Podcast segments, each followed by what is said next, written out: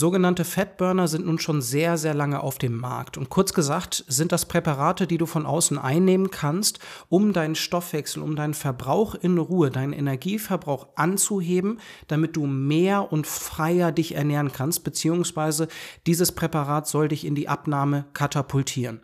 Und das ist natürlich ein sehr verlockender Gedanke, den die meisten von uns schon inklusive mir unterlegen sind. Und das Ziel dabei ist natürlich, dass ich ohne irgendwie groß etwas zu tun für ein paar Groschen ähm, und paar Pfennige mir meinen Verbrauch anheben kann und ich dann nicht extra mich kümmern muss um meine Gewichtsteuerung. Ich muss nicht lernen, wie ich mein Gewicht im Alltag steuere. Und da möchte ich in diesem Beitrag mit dir einmal reinschauen, ob das wohl so der richtige Gedanke ist beim Verfolgen und beim Kaufen eines solchen Fatburners. Funktioniert das wirklich? Lass es uns ansehen. Viel Spaß. Hi, schön, dass du unseren Podcast Hör dich leicht gefunden hast. Wenn dir die heutige Podcast-Episode gefällt, ziehe bitte in Betracht, uns eine 5-Sterne-Bewertung und eine herzliche Rezension auf Spotify oder Apple Podcast zu hinterlassen. Deine Meinung zählt. Deine Bewertung hilft uns nicht nur zu wachsen, sondern ermöglicht uns mehr Menschen zu erreichen und ihnen zu helfen, gesund und glücklich in ihrer Haut zu sein. Du findest die Bewertungsmöglichkeiten bei Spotify ganz oben und bei Apple Podcasts ganz unten auf der Übersichtsseite unseres Podcasts. Vielen herzlichen Dank im Voraus und jetzt ganz viel Spaß mit Sven und dieser Folge. Deine Erika. Herzlich willkommen, schön, dass du eingeschaltet hast. Ich hoffe, dir geht es gut und du bist gesund. Mein Name ist Sven Spading, ich bin Arzt und Gründer von einem Fasting. Und bei mir dreht sich alles und bei uns in einem Fasting dreht sich alles um eine nachhaltige Abnahme. In meinen Augen ist das das größte Problem in diesem Jahrhundert im Rahmen unserer Gesundheit und ich möchte dich dazu in die Lage bringen, dass du die Schublade wirklich schließen kannst. Das bedeutet nicht, dass das Thema für immer weg ist und dass man sich keinerlei Gedanken mehr um das Gewicht machen müsste. Nein, es bedeutet, dass du nicht mehr schmerzhaft geplagt von dem Thema bist und einen Plan und eine Strategie hast, beziehungsweise Werkzeuge, die du hier und da in deinem Alltag anwenden kannst, wenn dann doch mal in fünf Jahren von heute, wenn die Schublade fünf Jahre geschlossen ist, vielleicht mal zwei, drei Kilos durch einen Urlaub entstehen. Das ist nämlich auch bei mir der Fall. Das ist eine geschlossene Schublade. Das Thema läuft trotzdem weiter, aber ich bin nicht schmerzgeplagt und ich weiß, was ich tun kann mit den wirklichen Werkzeugen und Stellschrauben im Rahmen meiner Ernährung und in Sport und Bewegung. Und da spielt eine ganze Menge rein. Auch Schlaf und Stress spielt in dieses Thema rein. Es ist nicht einfach nur weniger bewegen und mehr essen.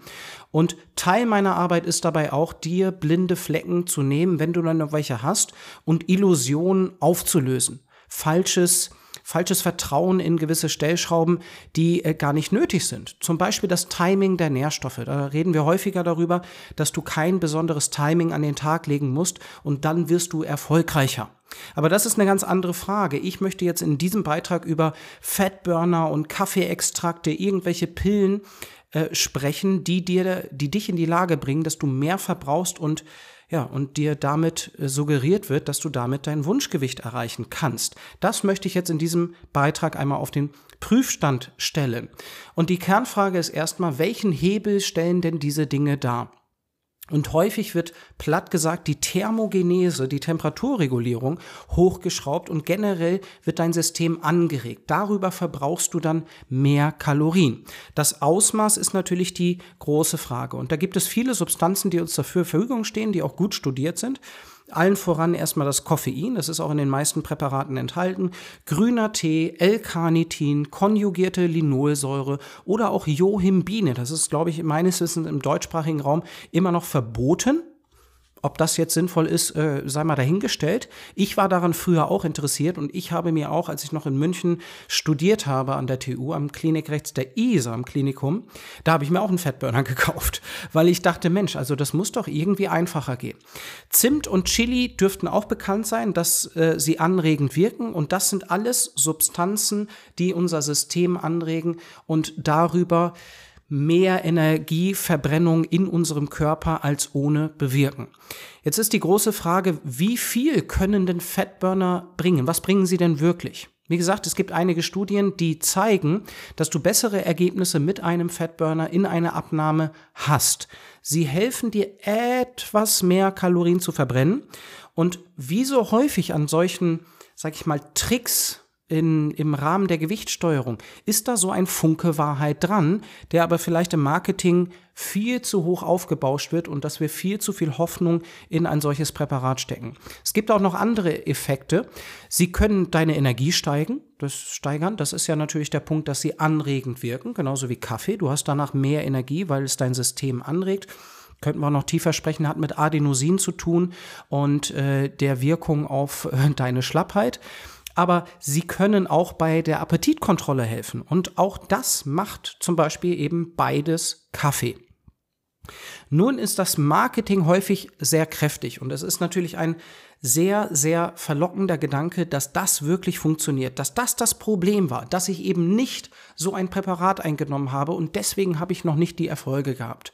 Das könnte ein Gedanke sein und das ist häufig mit dem Gedanken verknüpft, dass bei uns ja selbst etwas kaputt ist, man ist so verzweifelt und glaubt mehr und mehr, dass man irgendetwas von außen brauchen würde. Man verliert mehr und mehr das Vertrauen auf sich und auf seine Fähigkeiten.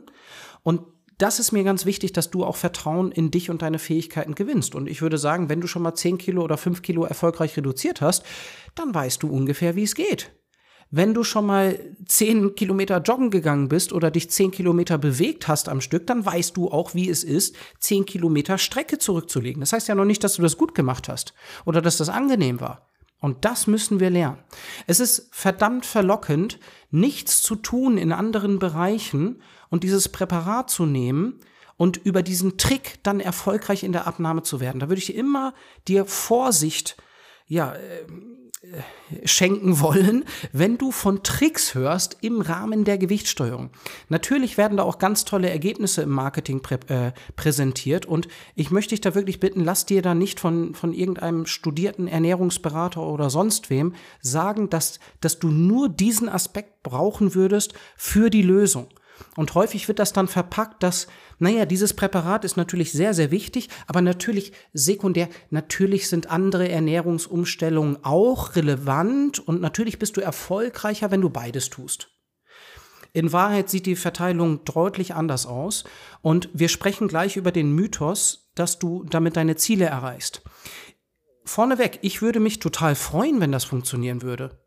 Ich, ich denke, dann hätte ich früher auch schneller Erfolg gehabt. Das war nämlich genau in der Zeit, bevor ich auf Intervallfasten gestoßen bin und bevor dann einige wichtige Erkenntnisse bei mir in meinem Leben losgelaufen sind, durch verschiedene Experimente, die ich gemacht habe und verschiedene Dinge, die ich getestet habe. Also ich würde mich wirklich freuen, wenn das funktionieren würde. Dann hätten wir sicherlich kein Problem mehr. Und die Krankenkassen würden das sicherlich finanzieren, denke ich. Die finanzieren ja auch ganze Operationen, also warum nicht auch das? Das ist eine, eine wichtige Frage, die wir uns da stellen dürfen. Und der Punkt dahinter ist, weil es eben nicht die Auswirkungen hat, die häufig völlig übertrieben und unrealistisch dargestellt werden. Das Ausmaß, das, die Intensität dieses Hebels ist einfach nicht ausreichend gut, sodass darüber eine, eine Gewichtssteuerung laufen könnte oder du dauerhaft dein Normalgewicht erreichen könntest. Und da sind wir bei dem Mythos, dass eine isolierte Einnahme von diesen Präparaten dich näher zu deinen Zielen bringt. Gut, ein Schritt näher vielleicht, aber dann müssen wir ja mal hinterfragen, was wirklich das Ziel ist. Und ist einfach nur das Ziel, nochmal ein, zwei, fünf, lass es sieben Kilo sein, die du verlierst durch ein solches Präparat. Ist das wirklich die Lösung? Ist das das Ziel, was du brauchst? Spielt da nicht noch ein bisschen mehr rein? Also wirklich dein, dein Gefühl der Freiheit, dass du am Steuer sitzt, dass du weißt, was passiert, dass du auch Hunger und Sättigung verstehst. Ganz wichtiges Thema in diesem, in diesem Bereich, wenn wir über Ernährung sprechen. Dass du verstehst, wie du dich auch hier und da mal belohnen kannst, dass du dich auch mit einem guten Be Gewissen mal an ein Stück Kuchen essen kannst oder auch mal ein ganzes Wochenende die Sau rauslassen kannst oder einen Urlaub ohne schlechtes Gewissen ähm, zu genießen, ohne dass du direkt schon wieder an das Ergebnis auf der Waage denkst. Also es ist ein Mythos, dass äh, dieses Präparat isoliert betrachtet dich irgendwo dein Ziel näher bringen würde, wenn wir von einer nachhaltigen Lösung ausgehen. Dafür brauchst du wirklich ein, ein Konzept, ein Verständnis und das ist erklärungsbedürftig. Die These ist ja dahinter auch, dass das Präparat ausreicht, um dich ins Defizit zu bringen, ohne andere Aktion. Und dann nimmst du einfach ab. Und häufig ist die Vorstellung, dass wir einfach linear abnehmen. Und das reicht dann. Ich habe ja was verändert, dann nehme ich ja ab. Das ist, äh, dahinter steht eine Mutmaßung, dass der Körper darauf auch nicht reagieren würde. Ne? Äh, der Hunger würde steigen, wenn du einfach linear abnimmst. Und ob du auf den Hunger reagierst, das ist das gleiche wie beim Sport, beim Konditionssport. So häufig wird viel Cardio-Training gemacht. Und dazu habe ich auch eine Episode kürzlich gemacht. Wird viel Cardio-Training gemacht und äh, dafür die Ernährung überhaupt nicht kontrolliert. Der Fakt ist wirklich, dass du irgendeine Kontrolle im Rahmen deiner Ernährung brauchst. Du musst irgendwo ein Bewusstsein haben, wie viel reinkommt und auch verstehen, wenn du da dein Verhalten änderst. Das ist eigentlich so, grob gesagt könnte man sagen, ein, ein sehr wichtiger Kernpunkt, wenn du eine Stellschraube veränderst. Und so auch mit diesem Präparat. Also wenn du dadurch abnehmen würdest, würde auch irgendwo dein Hungergefühl langfristig steigen. Und ob du darauf reagierst, hängt von deinem bewussten Verhalten ab. Dann sind wir wieder bei dem Punkt, ich brauche irgendeine eine Art von Kontrollmechanismus, wie ich mich in meinen Bereichen verhalte. Ich brauche Verständnis. Und je besser die Übersicht, desto einfacher. Und deswegen bin ich auch ein Freund von Intervallfasten, weil dadurch der Alltag einfach einfacher und übersichtlicher wird. Also erkenne ich im Alltag, dass ich mich wirklich anders verhalte.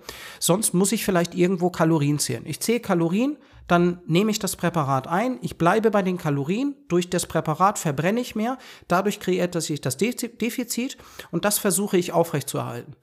Da spielt ja auch wieder mit rein, dass der, ähm, dass der Körper da nicht reagieren würde. Er reagiert einerseits mit Hunger und andererseits mit einer Drosselung deiner Spontanbewegung, deiner Mimik und Gestik, kurz gesagt deines Stoffwechsels. Die Abnahme geht nicht linear bis ins Unendliche. Und das zahlt auch gleich auf den nächsten Mythos ein.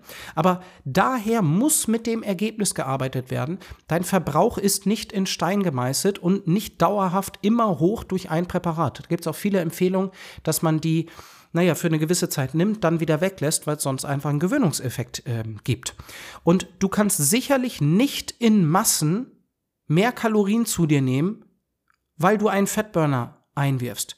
Dieser Effekt ist wirklich relativ gering. Du kannst sehr viel besser äh, eine andere Stellschraube umsetzen, aber das geht auch sehr ins Detail, ähm, was jetzt welche Intensität und wie groß die Stellschraube ist. Das müsste man sich auch einfach mal tiefer angucken und dann bist du natürlich schlauer, welche Stellschrauben du wirklich in deinem Alltag nutzen möchtest. Der nächste Mythos ist, dass du äh, das Präparat eine Zeit lang einnimmst, dann dein Wunschgewicht erreichst und dann es wieder absetzt. Also A ist der Effekt dafür viel zu, äh, zu gering. B ist abhängig von deinem Problem. Abhängig, äh, zweitens, es kann so nicht funktionieren, weil es, es gibt einige Gründe, die dagegen sprechen. Und ein Auszug ist, naja, dahinter steckt ja auch schon wieder diese Diätdenkweise, dass ich das Problem löse mit einer, mit einem kurzfristigen Verhalten und danach ist das Problem gelöst. So funktioniert dieses Thema nicht. Du kannst nicht erwarten, dass du äh, diese kurzfristige Intervention machst und dann dauerhaft erfolgreich bist. So funktioniert der Körper mit all seinen Mechanismen nicht. Und da möchte ich einfach nur Leptin als äh, Stichwort nennen, ein Hormon aus unseren Fettzellen, das unserem ja, Gehirn signalisiert, wie unsere Speicherstände gefüllt sind. Das ist der Punkt, dass dein dein Körper natürlich in der Abnahme reagiert mit beispielsweise Hunger oder eben einer Drosselung deines Verbrauchs. Und da sind wir schon wieder bei dem Thema Hunger. Also das ist einfach Humbug, dass du damit linear irgendwo dein Wunschgewicht erreichst und äh, der Effekt wird sich abnutzen. Und dann ist wieder die Frage, wie groß ist denn der Effekt, Effekt überhaupt? Ähm, da müssten wir schon mal wieder anfangen.